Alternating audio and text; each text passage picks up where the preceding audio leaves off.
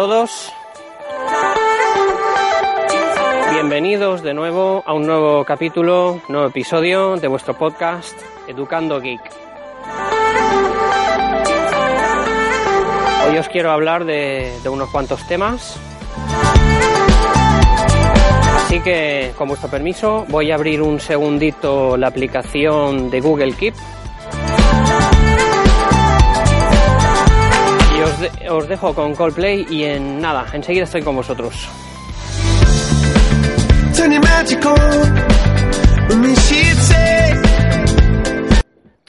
Pues nada, cortamos eh, la música y, vamos a lo que toca, a grabar. Bueno, en primer lugar, eh, os quiero os quiero informar eh, de que ya he puesto en marcha pues eh, un correo electrónico para que me podáis hacer los comentarios pertinentes, oportunos. El correo eh, se llama educandogeek.gmail.com eh, como métodos de contacto también tenéis mi usuario en Twitter, arroba jgurillo. Y pasamos al primer tema. Bien, os quiero hablar un poquito de, de la operadora Yoigo, y porque he tenido ahí mm, pues nada el, tema es el siguiente eh, eh, tengo contratada la tarifa sin fin la de los 20 gigas y eh, yo cada dos semanas me desplazo a mi pueblo entonces paso el fin de semana allí y necesito necesitaba tener megas porque allí en el campo no no llega a internet. Entonces, cuando, cuando Yoigo por segundo año consecutivo ofreció la sin fin de los 20 gigas, pues no me lo pensé y la contraté. Bien, eh, decir que, pues bueno, ya se ha hablado mucho de esta tarifa. A mí personalmente, pues eh, en cuanto a consumo de batería en el terminal, sí que debo decir que noto más consumo.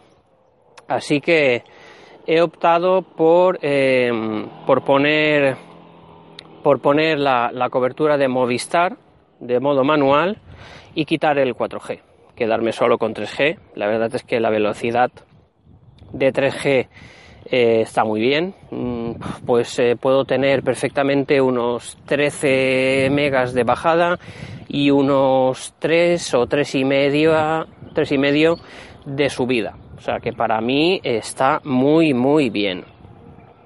Em, el tema es que, eh, pues claro, yo pensaba que estos 20 gigas de datos eh, están disponibles para usarlos eh, pues como yo quiera, como a mí me dé la gana.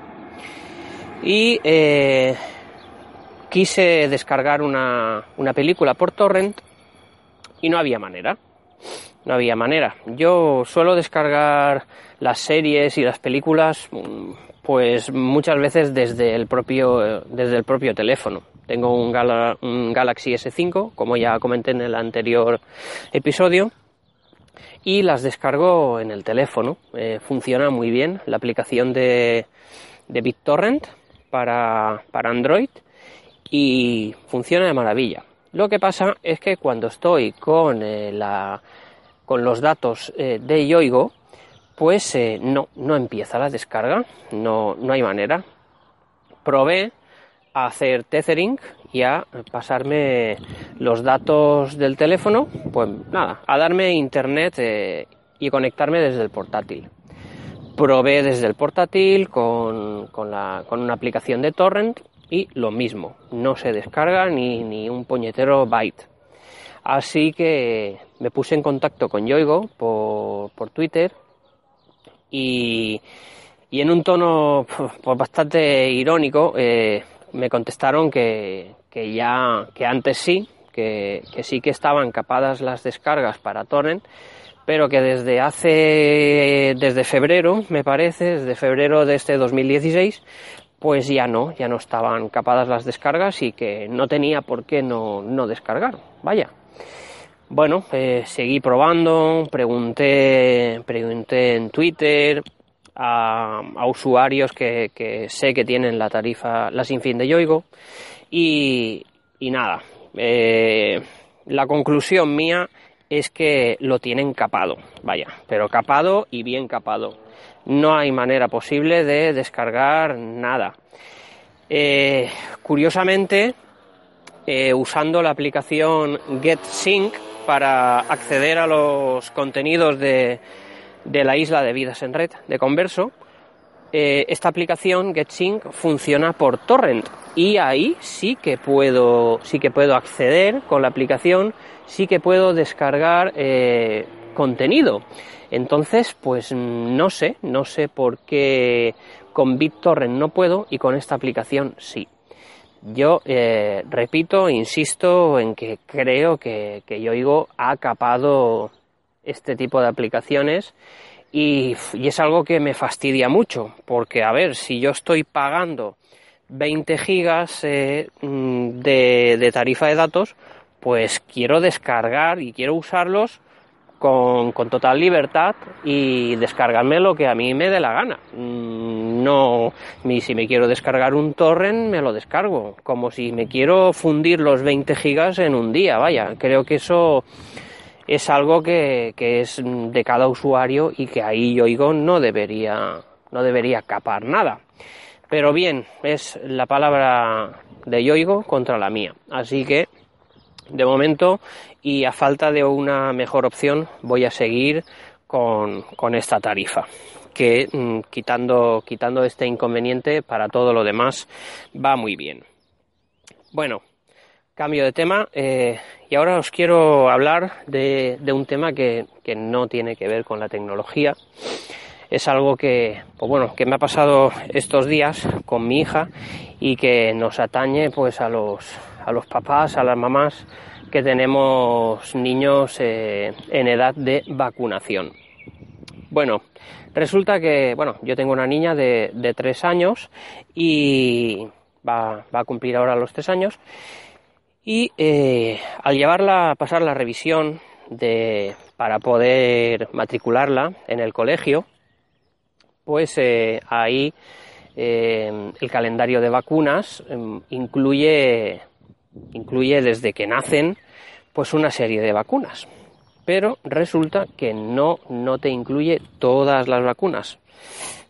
voy a pausar un momento porque tengo las perritas paseando y se me van a escapar. Un segundito, estoy enseguida con vosotros. Bueno, disculpad la interrupción.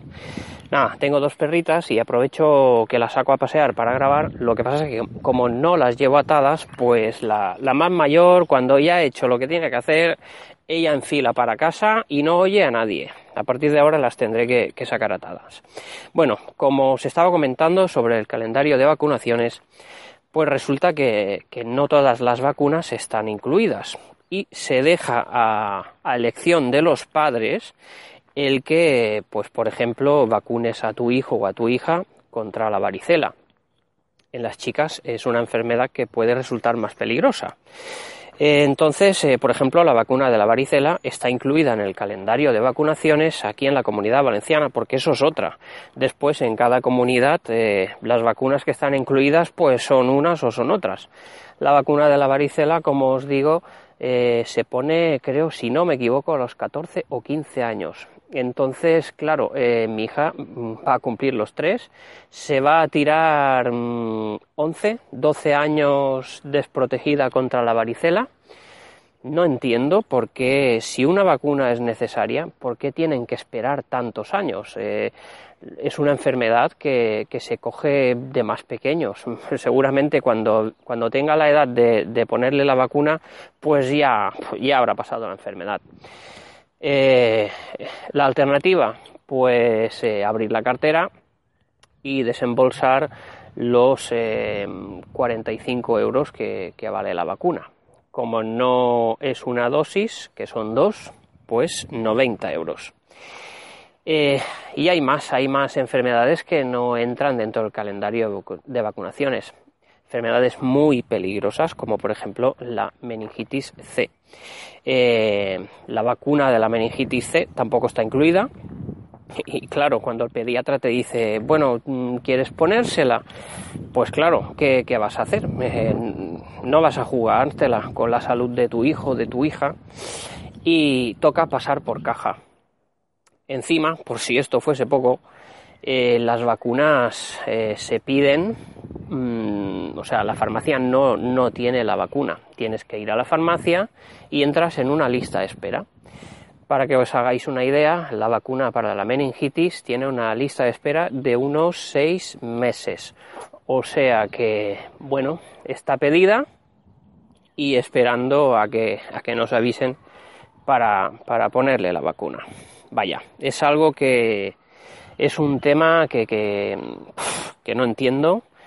Tenemos un sistema sanitario que podría ser muy bueno, pero que no, no, no me gusta porque, por ejemplo, si yo tengo conocidos que, que, no le, que han optado por no poner estas vacunas, mm, digamos, de alguna manera voluntarias, porque económicamente no pueden, no pueden, pues, se, tendrían que quedar a lo mejor una semana o dos semanas sin comer para ponerle la vacuna al niño o a la niña. Y entonces si tienen que elegir entre comer o vacuna, pues está muy claro. Lo primero es comer. Eh, después eh, vemos eh, en las consultas de los médicos, pues vemos gente de de, otras nacionalidades, que pues es gente que no tiene que no tiene la nacionalidad española, que tiene derecho a la sanidad, como tú y como yo, y es gente que, que no está no está pagando impuestos, no está dejando dinero al país. Y a ver, yo yo no, no soy racista, pero a mí estas cosas no me parecen bien, la verdad, porque creo que, por ejemplo, yo podría tener eh, las vacunas mm, cubiertas si, se usara todo el dinero de mis impuestos eh, como toca y donde toca gastarlo. Bueno, cambiamos de tema y bueno, quería, quería comentaros eh, sobre el micro que estoy usando. Eh, pues bueno, escuché el podcast de Cocos Geek, donde está planteando también qué micro comprar para grabar su podcast. Y él habla de que, está, que ha usado un micro Sony, pero que no le convence, y que también se está planteando la compra del micro Boya M1 es un micro que, usan muchos compañeros del mm, podcasters y, a mí mm, me gusta por lo que he escuchado, pero me frena lo, mismo que aquí al compañero Cocos y es eh, la longitud del cable. He entrado en Amazon y he visto las especificaciones y tiene nada más y nada menos, menos que 6 metros de cable. Buf, en invierno con un bolsito, una mochilita, pues eso lo escondes. Pero ahora que llega el verano, pues o lo llevas enrollado, no sé. Eh, es algo que iba a comprarlo, pero al ver los 6 metros de cable, pues me ha, me ha frenado. Por otra parte, no tiene un precio desorbitado y, bueno, creo que es algo que, que, se puede probar, no sé. Seguramente lo, lo compre, mm, ya os diré. Hoy, eh, hoy, me, hoy tenía que haberme llegado el, Redmi Note 3 Pro y, bueno, creo que es la primera vez en mi vida que, que, no me ha gustado tener un, tener un puente. ¿Por qué digo esto? Pues bueno, eh, como en casa normalmente no, no estamos, pues yo todos los paquetes que pido mm, los mm, suelo ponerle como dirección de envío eh, la dirección de mi trabajo. Justamente este hoy lunes, eh, día 2 de marzo, pues no tenemos, no trabajamos en, mi colegio, es día no lectivo y vaya la casualidad que justamente hoy ha llegado el teléfono eh, viene con la empresa de paquetería de Correos Express y me han llamado. La verdad es que yo no me he enterado. Mm, me ha llegado, me ha llegado la notificación de que me han llamado, pero a mí no me ha sonado el teléfono.